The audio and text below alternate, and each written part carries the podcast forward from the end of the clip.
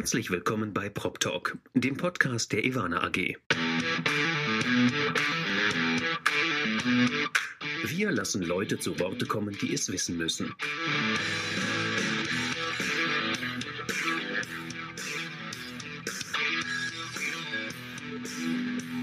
Aus der Branche für die Branche. Wir sind heute hier Folge 60. Wir haben einen Geburtstag und dann haben wir uns heute einen ganz besonderen Gast ausgesucht für euch. Ich bin hier in München heute vor Ort im Wahlkreisbüro äh, von Daniel Föst, baupolitischer Sprecher der FDP, Bundestagsabgeordneter der FDP. Danke, dass ich hier sein darf. Ehrensache, herzlichen Glückwunsch zum Geburtstag. Jetzt habt ihr euch zum 60. einen Gesprächspartner, einen alten weißen Mann ausgesucht. Okay. Ja, ich meine, das ist interessant interessante Persönlichkeit, erste Politiker, soweit ich weiß, in dem Podcast. Wir sind Immobilienpodcast, Digitalisierung und dachten wir uns, holen wir uns mal einen Fachmann, der dieses quasi lebt im Bundestag. Vielen Dank. Können wir gleich mit der ersten Frage anfangen, die wir heute haben, oder erstes Thema. Wir haben die Bauaktivitäten in Deutschland, ich glaube, so niedrig wie nie. Normal ist es 400.000, 450.000 anvisierte Wohnungen. Momentan sind wir bei 200.000, knapp die Hälfte. Gründe dafür gibt es viele. Inflation, Krieg, die natürlich auch die Inflation befeuert hat. Wie, wie kann man hier vielleicht das wieder hochbringen, also dass mehr Wohnungen gebaut werden? Kann da vielleicht der digitale Bauantrag helfen? Ich glaube, also wir müssen uns auch mal eingestehen, auch in der Politik, nicht nur in der Branche, sondern auch in der Politik, dass Ausbleiben der Wohnungsbau ein riesen soziales Problem ist. Also wenn wir im Koalitionsvertrag reinschreiben, wir wollen 400.000 Wohnungen, davon 100.000 gefördert, dann machen wir das ja nicht, weil wir gewürfelt haben, sondern weil die Wissenschaft nahelegt, dass es das Mindeste ist, was wir jedes Jahr fertigstellen müssten in Deutschland, um den Bedarf zu decken. Tatsächlich durch Ukraine-Krieg, durch äh, die anderen Krisen ist der Bedarf an neuer Wohnraum sogar noch gestiegen. Ja. Also dass die Baufertigstellungen und noch schlimmer die Baugenehmigungen so einbrechen, ist ein Riesenproblem in der großen sozialen Tragweite. Das ist leider noch nicht allen Entscheidungsträger im politischen Berlin bewusst. Ich bin der Meinung, wir müssen da dringend handeln.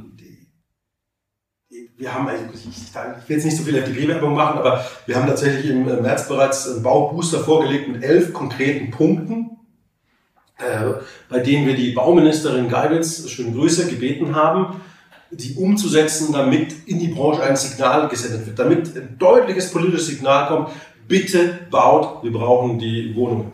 Natürlich ist so ein Thema Digitalisierung und damit einhergeht auch Geschwindigkeit, Entbürokratisierung ist natürlich auf der Kostenseite und der Zeitseite sehr relevant, aber das wird definitiv nicht rein. Ja. Deswegen, ich, wir müssen meiner Meinung nach die Abschreibungen, insbesondere im Mietwohnungsbau, erhöhen. Wir brauchen eine Sonderabschreibung. Wir haben eingeführt eine Sonderabschreibung, fünf zusätzliche Prozent für fünf Jahre im äh, Geschosswohnungsbau im Standard EH40. Jetzt ist natürlich der Standard EH40 brutal teuer. Wir müssten das zumindest rausnehmen, dass wir sagen, generell für den Mietwohnungsbau gibt es mal eine Sonderabschreibung. Das ist mal ein Beispiel. Oder zweites Beispiel, die Förderung. Ich weiß, es ist ein unliebsames Thema.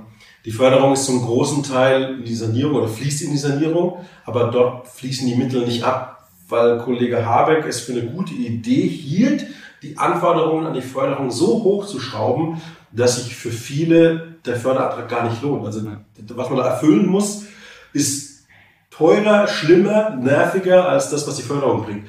Und solange die Mittel da nicht abfließen, sollte man die umwidmen in den Klar, ja. energetischen Neubau. Und so gibt es eine Reihe von Punkten, die wir jetzt sofort machen müssten. Bauland mobilisieren, Baupotenziale ausweisen. Wir müssen, wir müssen an die Standards ran. Und ich glaube auch, wenn wir Baupotenziale gerade gehört haben, ich glaube auch der Brandreden gibt es ja von Ihnen genug im Bundestag, der ich mir jetzt sogar auch noch angehört. Ähm, wenn wir jetzt Dach ausbauen, Dachausbau, was wir da für Potenziale haben, die wir einfach nicht genutzt sind, wo wir einfach auch zig Wohnungen schaffen könnten. Relativ billig sogar. Bin ich, bin ich voll bei Ihnen. Ich bin tatsächlich ein sehr großer Fan von Dachausbau und Dachaufbau, weil erstens der Boden bereits bezahlt ist und der Kostenfaktor Boden kann man nicht wegignorieren. Und zweitens ist es immer so eine relativ verträgliche Nachverdichtung also in einem Wohnblock zu sagen, hey, die Wiese kommt weg, da stellen wir einen neuen Riegel drauf, das schürt Probleme. Aber da einfach noch einen Stock draufzusetzen oder das Dach mit Gauben auszubauen, das geht. Deswegen ist eine der Forderungen in unserem Bauboosterpapier, dass bei Dachaufstocken oder sagen wir mal, wenn, wenn Dachausbau und Dachaufstocken einen Bauantrag auslöst, dass dann das bestehende Gebäude Bestandsschutz hat. Weil das gehört auch so weiter, zumindest so wie uns das gespiegelt wird, Aufstockung macht nicht so richtig Spaß. Weil wenn man dann auf den Antrag stellen muss, dann muss das ganze Gebäude in die Hand nehmen und so weiter und so fort. Dass wir zumindest von der Genehmigungsseite ähm, sagen, okay, nee, als wenn du da neue Wohnungen schaffst, möglichst günstig, dann brauchst du das restliche Gebäude nicht mehr in die Hand nehmen. Halt das, was gemacht werden muss. Ja, klar. Statik, ja. keiner baut oben drauf, wenn die Statik nicht passt, aber auch Elektrik, Heizung, was halt gemacht werden muss, ja. das muss man ja machen, aber ansonsten wird das Gebäude in Ruhe gelassen. Und ich glaube, das würde schon viel auslösen. Ja, wir hatten es auch gerade mit Genehmigung, Regulierung. Wenn wir uns jetzt anschauen, was wir für Auflagen haben, wenn du ein Haus bauen willst, Bauantrag, nicht nur Nachverdichtung, auch normal. Ich meine, du wirst ja förmlich erschlagen, was du alles erfüllen musst. Und wenn du das zum Beispiel jetzt auch anschaust in den Nachbarländern, Österreich, Schweiz, hast du nicht so viele Auflagen. Gott sei Dank kann man vielleicht sagen, für die Experten, die da sind oder die Bauherren, die da sind. Und es sterben ja trotzdem wenig, also nicht so viele Leute wie bei uns. Ich bin da, bin da voll bei Ihnen. Wir bauen in Deutschland auf sehr, sehr hohem Niveau. Und das Problem ist ja, jede Ebene des Staates setzt doch mal eins oben drauf. Also der Bund verschärft die Regeln in Europa, das Land verschärft die Regeln im Bund und die Kommune sitzt auch nochmal eins oben drauf. Und das muss aufhören. Also dieses, dieses Goldplating über alle Ebenen hinweg ist ein ernsthaftes Problem. Und weil Sie auch den, den Vergleich zu den Nachbarländern ähm, gezogen haben. Ich, nur, nur, ich will es nur einmal erwähnen. In Deutschland, wir bauen mit die dicksten Betondecken, weil wir mit die höchsten Standards haben bei Statik und Schall. Also in, in Österreich, in Frankreich, in Polen, in Tschechien lässt sich es meiner Meinung nach auch gut leben. Deswegen, wir werden es nicht schaffen, den günstigen Wohnungsraum herbei zu subventionieren, den wir brauchen. So, so, viel Geld hat der Staat nicht mehr.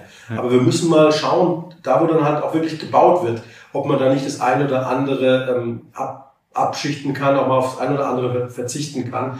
Ich weiß, das ist der Plan schon immer. Und es gab wahrscheinlich schon zehn Baukostensenkungskommissionen. Die haben alle immer da die Papiere geschrieben, aber umgesetzt wurde es nie. Und das, was Sie vorhin auch zu Recht angesprochen haben, was ich immer wieder mal im Bundestag erwähne, das sage ich jetzt auch als, als, als Mitglied einer regierungstragenden Fraktion, wir hocken ja in dieser Regierung. Ja. Also wir müssen aufhören, darüber zu reden. Wir müssen es machen. Und das ist, da ist tatsächlich, deswegen habe ich vorhin so erwähnt, die sozialen Probleme, wenn wir die Wohnungen nicht bauen, der, der Leidensdruck, den die Branche spürt, der ist noch nicht in allen Teilen der Bundesregierung angekommen. Und deswegen, ja, wir müssen da immer noch sensibilisieren, aber wenn wir in diesem Jahr kein Sofortprogramm auflegen, dann wird es nächstes Jahr zappenduster. Das habe ich der Bauministerin Geibitz auch so erklärt. Ich glaube, es ist angekommen. Jetzt werden wir nach der Sommerpause mal schauen, was wir auf den Weg bringen können. Hoffentlich. Ja. Toi, toi, toi. Also wie, wie wir bohren, schieben und bringen. Ich glaube, da können wir uns schon mal bedanken dafür, äh, für Ihre Arbeit, dass es dann hoffentlich in die richtigen Wege geht. Einen Punkt habe ich noch, oder zwei Punkte sogar. Ähm, wenn wir jetzt sagen, kann vielleicht auch so eine Datenoffenheit, wie es in den Nachbarländern gibt, wenn jetzt Grund, also wenn man sich Grundbücher anschaut, in Österreich darf jeder zum Beispiel ein Grundbuch einsehen, nicht wie in Deutschland nur mit berechtigtem Interesse vielleicht auch helfen, Datentransparenz zu schaffen, auch wenn wir Energieausweise anschauen. Wenn wir jetzt einen ESG-Fonds, ich glaube Level 8 Fonds oder 8 Plus Fonds aufsetzen will, müssen die Gebäude ein A-Rating haben oder wenn sie kein A-Rating haben, Top 15 des nationalen oder regionalen Gebäudestandards sein. Aber die Daten haben wir nicht. Also ich weiß ja im Zweifel nicht, was Nachbarwohnung für einen Energiestandard hat. Es gibt eine Eselsbrücke oder wie man das halt beileiten kann, aber so es ist, man tut sich halt schwer, auch dann wirklich Maßnahmen wirklich zu entscheiden. Wo geht man als erstes hin, wenn man die Daten nicht hat oder nur schwer hat? Also tatsächlich, und das merke ich in meiner Arbeit auch, fehlen uns an allen Ecken und Enden Daten. Jetzt bin ich aber nicht der größte Freund davon, dass alle Daten immer einsehbar sind. Also ich, bei Gebäudeenergie gehe ich, gehe ich mit. Das brauchen wir auch im gesamtgesellschaftlichen Benefit für die kommunale Wärmeplanung. Also die, die, die die kommunale Wärmeplanung müssen wissen, was für ein Wärmebedarf ist da ungefähr hier ja. im Quartier. Also da, da bin ich bei Ihnen. Übrigens auch, weil man dann vielleicht mal erkennt, ja Moment, ich, hab, ich muss was tun in meiner energetischen Situation, mein Nachbar aber auch. Ey, komm, das machen wir zusammen. Da haben wir vielleicht ja. einen Skalierungseffekt. Also allein deswegen finde ich es interessant. Anders ist es tatsächlich im Kataster, im Grundbuch. Ich, ich habe da wirklich Sorge, wenn jeder das Grundbuch einsehen kann, dass wir dann relativ schnell am, am sagen wir mal, ich, ich sage das mal polemisch, dass wir dann relativ schnell beim, beim Mietenpranger sind oder beim, beim Vermieterpranger. Da guckt ihr in der Straße, der Bonse hast du nicht gesehen ja. und die zahlen einen Euro mehr als die. Und das ist, das ist ein Punkt, das, da, da fühle ich mich unwohl bei.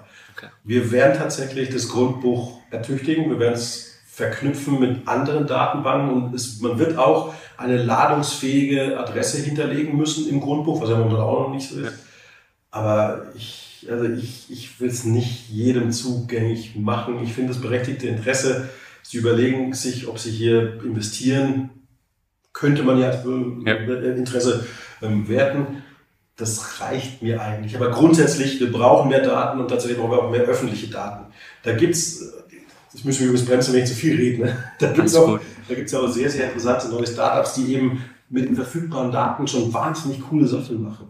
Also zum Beispiel, zum Beispiel Site, die nehmen verschiedene Daten von Baugenehmigungen über Grundbuch etc., legen das äh, übereinander, lassen einen extrem cleveren Computer oder extrem cleveren Algorithmus drüber laufen und weisen auf Knopfdruck das Baupotenzial aus. Hier kannst du aufstocken, hier kannst du nachverdichten, das kannst du wahrscheinlich umwidmen, weil der Nachbar was Ähnliches gemacht hat.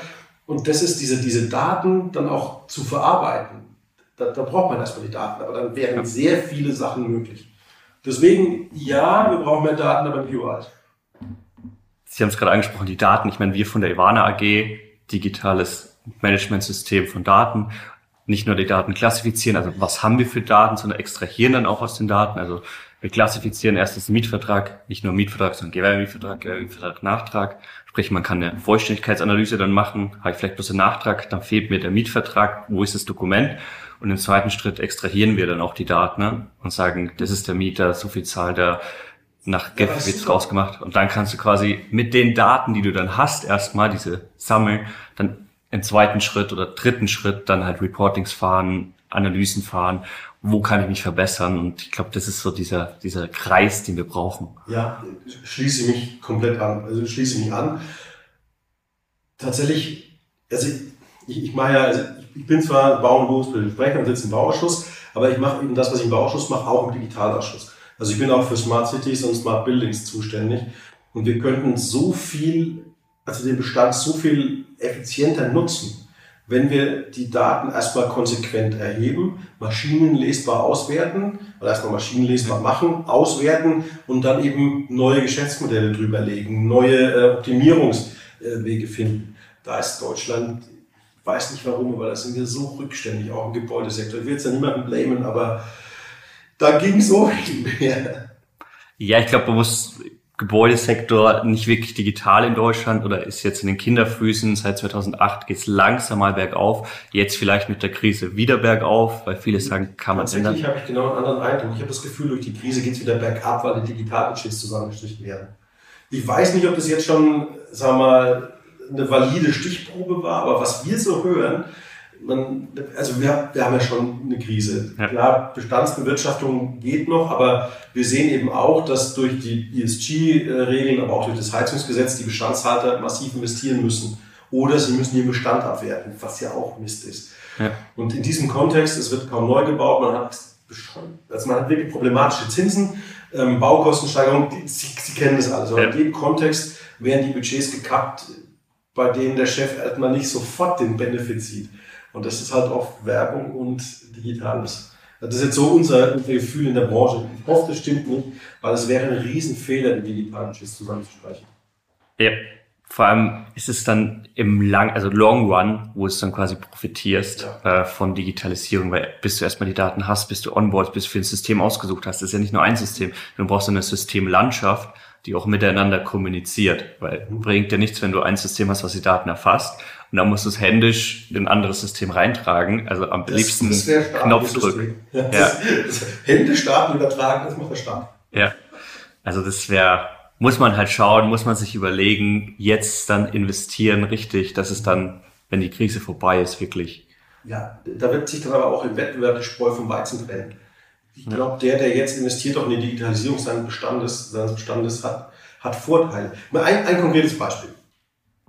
Zwischen SPD, FDP und Grünen ist es Konsens, dass wir stärker die CO2-Emissionen des Gebäudes im Lebenszyklus in den Blick nehmen. Ja. Nicht nur die Effizienzstandards, Verbrauch irgendwie rechnerisch 40, 55 Prozent der Energie eines irgendwie rechnerischen Referenzhaus, sondern tatsächlich, was emittierst du? Und wenn wir dann, Grundlage dessen wäre eine CO2-Bilanz, wenn wir dann sagen, wir triggern CO2. So, eine CO2-Bilanz kriege ich sehr viel einfacher, sehr viel schneller, wenn ich ein digitales Gebäude habe. Dann docke ich Madaster, Ökobaudat, you name it an und mache einen Doppelstrich drunter. Und dann könnte der Staat sagen, sorry, weit über dem Durchschnitt, Strafe, CO2-Preis oder, boah, ey, noch ein paar Investitionen, dann bist du echt Premium, Förderung pro CO2. Und das wäre ein System, das würde, glaube ich, sehr viel umwälzen, das wäre sehr effizient, sehr effektiv. Aber dafür brauchen wir halt einen digitalen Bestand, den ja. wir nicht haben. Ja. Aber es wird kommen. Also die Anforderungen an die Daten im Gebäude werden auch durch die Regulatorik steigen. Und man muss sagen, wir hatten es gerade so ein Smart Building. Also ich war schon mal ein äh, in Frankfurt in einigen, die sind schon, die sind schon cool, wenn du dann da arbeitest, alles automatisiert. Du hältst eine Schlüsselkarte rein äh, bei der Pforte, dann geht automatisch der Aufzug schon da und ist für dich da und also da, da ist man dann vielleicht auch gewillt, als Unternehmen mehr Miete zu zahlen. Und ich glaube, dann zahlt sich hintenrum auch wieder aus, die Investitionen. Ja, wobei ich, ja, bin ich, bin ich bei Ihnen. Also wenn Ihr Nutzer, Ihr Kunde, Ihr Mieter bereit ist, einen höheren Preis zu zahlen, ist es natürlich direkt in der Kasse. Aber allein auch die intelligente Energieflusssteuerung, das ja. ist das intelligente Management. Vielleicht das ist jetzt eine Träumerei, aber vielleicht auch das Verknüpfen mehrerer Gebäude miteinander. Wenn die Strom brauchen, wunderbar, ich habe hier gerade, also dieser Quartiersgedanke, aber das ist halt auch alles datengetrieben. Dann ja. müssen sich die Gebäude austauschen, da müssen sich die einzelnen äh, Energieverbraucher äh, austauschen. Blödes Beispiel, ne? angenommen, uns gelingt die Elektrifizierung des Verkehrs. Dann ja. fahren Sie mit, mit den 50 äh, E-Autos in die Tiefgarage, alle hängen sie an der Wallbox und ziehen in gleicher Menge gleichzeitig. Während, was weiß ich, der, der Großrechner gerade eine extra Tour macht und auch Strom frisst. Und das muss ja nicht sein. Es wäre viel cleverer zu sagen, Mensch, ein Auto steht ja jetzt eh sieben Minuten. Ach, bei dem weiß ich, das ist das Auto vom Vertriebler, der wird nicht so lange hier parken und der kriegt erstmal mehr Strom. Also es gibt so viele Anwendungsgründe für so ein intelligentere und smartere Gebäude. Das wäre schön, wenn wir das endlich ausrollen könnten. Und ich glaube, wichtig ist, wurde auch gerade erwähnt, dass es halt ein Miteinander ist. Also vielleicht erstmal natürlich, man schaut erst auf sein Portfolio, auf seine Wohnungen, aber dann vielleicht auch mit den Nachbarn, Quartiere und einfach miteinander, dass man halt die Potenziale schöpft. Und ich glaube, das ist auch wichtig. Ja, bin ich bei Ihnen. Aber jetzt, jetzt bin ich bei der FDP. Also wenn man das von sich heraus macht, fein, ja, ist vollkommen okay. Aber ich glaube, da müssen wir Anreize setzen. Und, ja. das, und da ist halt der Quartiersgedanke, man sagt, okay, wir betrachten wir betrachten den Energiebedarf nicht nur pro einzelnen Gebäude, sondern pro Quartier und ihr könnt euch besser miteinander austauschen. Sie haben vielleicht bessere Dachneigung für Solar, der Kollege nebenan, kein Thema, ohne Netzentgelte, ohne Einspeisung, hast du nicht gesehen, schiebst rüber, was du produzierst. Und das, das, das ist im Regelungsrahmen noch nicht abgebildet. Aber ich, wenn wir die Hürden schleifen könnten, da würden wir, glaube ich, auch ein neues Momentum sehen. Ja, und ich glaube, dann dann, dann stehen wir wieder gut. Ich glaube, dann geht's der Branche wieder gut, dann sind wir mehr data-driven, nicht nur Bauchgefühlentscheidungen treffen. Hoffentlich. Ähm, ist natürlich auch PropTech Startup oft Wunschdenken, glaube ich, so in der Ferne. Aber ich glaube, wenn bloß die Hälfte davon funktioniert, was wir uns so auf dem Reißbrett so vorstellen oder auf dem MacBook, dann sind wir, glaube ich, auch schon auf einem guten Weg. Das definitiv. Man muss auch feststellen, wenn man in die Branche reitet, also gerade bei den PropTechs und bei den datengetriebenen Neugründungen, da entsteht gerade so viel. Ich meine, Sie sind ja das ja. beste Beispiel. Ja. Da entsteht so wahnsinnig viel. Die tun sich aber oft sehr schwer, im Markt in der Breite Fuß zu fassen, ne, weil man erstmal ein paar Hürden nehmen muss, bevor ja. man den Benefit hat. Und in der Marktlage, die angespannt ist, geht man halt freiwillig nochmal einen Berg hoch. Das, Aber das, das, ja, deswegen sage ich ja, das ist nicht nur Ihre Aufgabe im Vertrieb, sondern auch unsere Aufgabe in der Regulatorik, also den, den Nutzen deutlicher ähm, herauszuarbeiten. Zu guter Letzt, wir hatten es jetzt oft Energie, Energiebedarf, Heizungsgesetz, Gebäudeenergiegesetz. Ich muss weg. Nein, jetzt. Es gibt, glaube ich, viele Mythen noch, die auch von Zeitungen, Boulevardblättern immer die Schlagzeilen, so Heizung muss weg oder Gasheizung, Holzheizung verboten, böse, ganz böse. Es sind ja Mythen zum Teil. Ja. Ähm, Sie hatten jetzt letzte Woche, glaube ich, auf LinkedIn ein gutes Video gemacht mit acht Fakten. Vielleicht gründen Sie uns nochmal ab für die, die es nicht gesehen haben und einfach die Mythen mal aufdecken. Also vielleicht mal grundsätzlich, dass jetzt tatsächlich das Heizungsgesetz, das wir jetzt nicht mehr abschließen konnten vor der Sommerpause, ist deutlich besser als das, was drüber geredet wird. Das hat mit dem ursprünglichen Entwurf, der da im März geleakt wurde und der dann im April mit Widerständen der FDP im Kabinett, Kabinett verabschiedet wurde, also ist jetzt was ganz anderes. Und vielleicht, vielleicht mal die drei größten Punkte. Erstens, es gibt keine neuen Heizungsverbote. Sie können nutzen, was Sie haben, bis der Schrott kaputt ist. Bis Sie es nicht mehr ersetzen können. Was Sie freiwillig machen, ist Ihr Ding. Wenn Sie freiwillig äh, aktiv werden, dann gilt das Heizungsgesetz. Also Respekt dafür. Aber trotzdem, ähm, keiner reißt jetzt die Heizung raus. Zweitens, es wurde zu Recht kritisiert, dass wir die kommunale Wärmeplanung nicht vorgezogen haben, sondern erst in die Gebäude gehen, bevor der Staat mal seine Pläne darlegt. Das haben wir korrigiert. Das Heizungsgesetz gilt jetzt erst, wenn es vor Ort eine kommunale Wärmeplanung gibt. Also wenn der Staat sagt, ähm, hier werden wir Fernwärme anbieten, Nahwärme, diesen Netzteil werden wir versuchen, auf Wasserstoff umzurüsten. Nee. Sorry, bei dir in der Ecke machen wir gar nichts. Also erst wenn das fertig ist, dann gilt das Heizungsgesetz fürs Gebäude. Und der dritte Punkt, es gibt keine Wärmepumpenpflicht. Die Wärmepumpe ist eine gute Technik. Die funktioniert halt nur nicht überall perfekt oder funktioniert nicht überall. Manchmal sind Investitionssummen, um eine Effizient zu betreiben, auch teilweise zu hoch. Also es gibt keine Wärmepumpenpflicht. Wir haben das Heizungsgesetz so gedreht, dass nicht mehr die Heizung angeschaut wird, sondern der Energieträger, was jetzt eigentlich sinnvoll ist. Und wenn Sie die Heizung, die Sie haben, mit einem CO2-armen und dann irgendwann CO2-freien Energieträger betreiben können, fein, dann passt es. Und auch Hybridsysteme sind möglich. Sie haben meinetwegen noch einen Ölkessel. Wenn Sie daneben eine Wärmepumpe oder eine Solarthermieanlage stellen, können Sie die auch weiter betreiben. Also es gibt wirklich, wirklich, wirklich viele Möglichkeiten, dieses Heizungsgesetz zu erfüllen. Plus, ich bin mittlerweile davon überzeugt, dass auch keiner mehr überfordern, überfordern wird. Also das das eine noch. Ich, ich habe wirklich gemerkt, wie die Menschen auch Angst bekommen haben. Man hat sich was aufgebaut, man hat ein Häusle und ne, jetzt ist man im Ruhestand und plötzlich muss man da mehrere 10.000 Euro investieren. Die Menschen hatten wirklich Angst. Die haben auch bei uns angerufen und ich hatte wirklich weinende ältere Damen am Telefon. Also so ist es aber nicht mehr. Ich glaube, wir haben es hinbekommen, dass es machbar ist. Zum einen kann sich jeder davon befreien lassen wenn er eine unbillige Härte nachweist. Also man muss dann einfach nur nachweisen, sorry, bin jetzt 80, ich habe die 10.000 Euro nicht mehr, ich mach's nicht. Fein, ist er raus. Und das Zweite, wir werden eine, ein Förderregime daneben setzen, das den Menschen auch wirklich hilft und tatsächlich auch sozial gestaffelt. Also ein Eigentümer, der weniger fähig ist, der kriegt mehr Hilfe oder auch Mieterinnen und Mieter, die in, in Gebäude wohnen, die nicht so profitabel sind, also eine sehr niedrige Miete haben. Da gibt es definitiv auch mehr Unterstützung. Also insgesamt ist dieses Gesetz machbar und es wird auch das Ziel erreichen. Weil ich will es einmal nur mal grundsätzlich sagen, weil es mir immer wieder auch entgegenschlägt. Wir haben gesagt, wir wollen 2045 CO2-frei sein. Also nicht, nicht wir Ampel, nicht ich ja. Politiker, sondern wir als Gesellschaft. Ja. Wir haben gesagt, ja, es gibt den menschengemachten Klimawandel. Das, das darf man auch nicht in Frage stellen. Der ist da. Ja. So, deswegen steigen wir bis 2045 aus. Und dann müssen wir was tun. Der Gebäudesektor emittiert 30 Prozent des CO2s in Deutschland. Nichts tun ist im Gebäudesektor keine Option. Nur wenn wir der Meinung sind, ach, wir werden nicht CO2-neutral, dann kann man den Gebäudesektor ignorieren. Aber nichts tun ist keine Option mehr. Deswegen ist dieses Heizungsgesetz machbar. Es wird finanziert und es ist praktikabel. Und wenn ihr wirklich, also wenn ihr wirklich harte Probleme mit habt, dann meldet uns noch, meldet noch mal. Also das war ein sehr anstrengender Prozess, dieses Heizungsgesetz. Aber am Ende ist aus einem wirklichen Mistgesetz ein gutes Gesetz geworden. Und wenn wir immer noch was übersehen haben, ey, meine Tür ist immer offen, mein E-Mail-Postfach ist zwar oft voll, aber irgendwas geht immer noch. Ne? Also wenn ihr da immer noch ein Riesenthema habt, dann, dann nehmt Kontakt auf, schickt uns, fragt und weist uns auf was hin, was wir übersehen haben. Vielen Dank. Ja, gerne. Für die Tipps, für einfach mal, ich sag mal klar, Schiff machen mit den Fakten, wie es wirklich ist.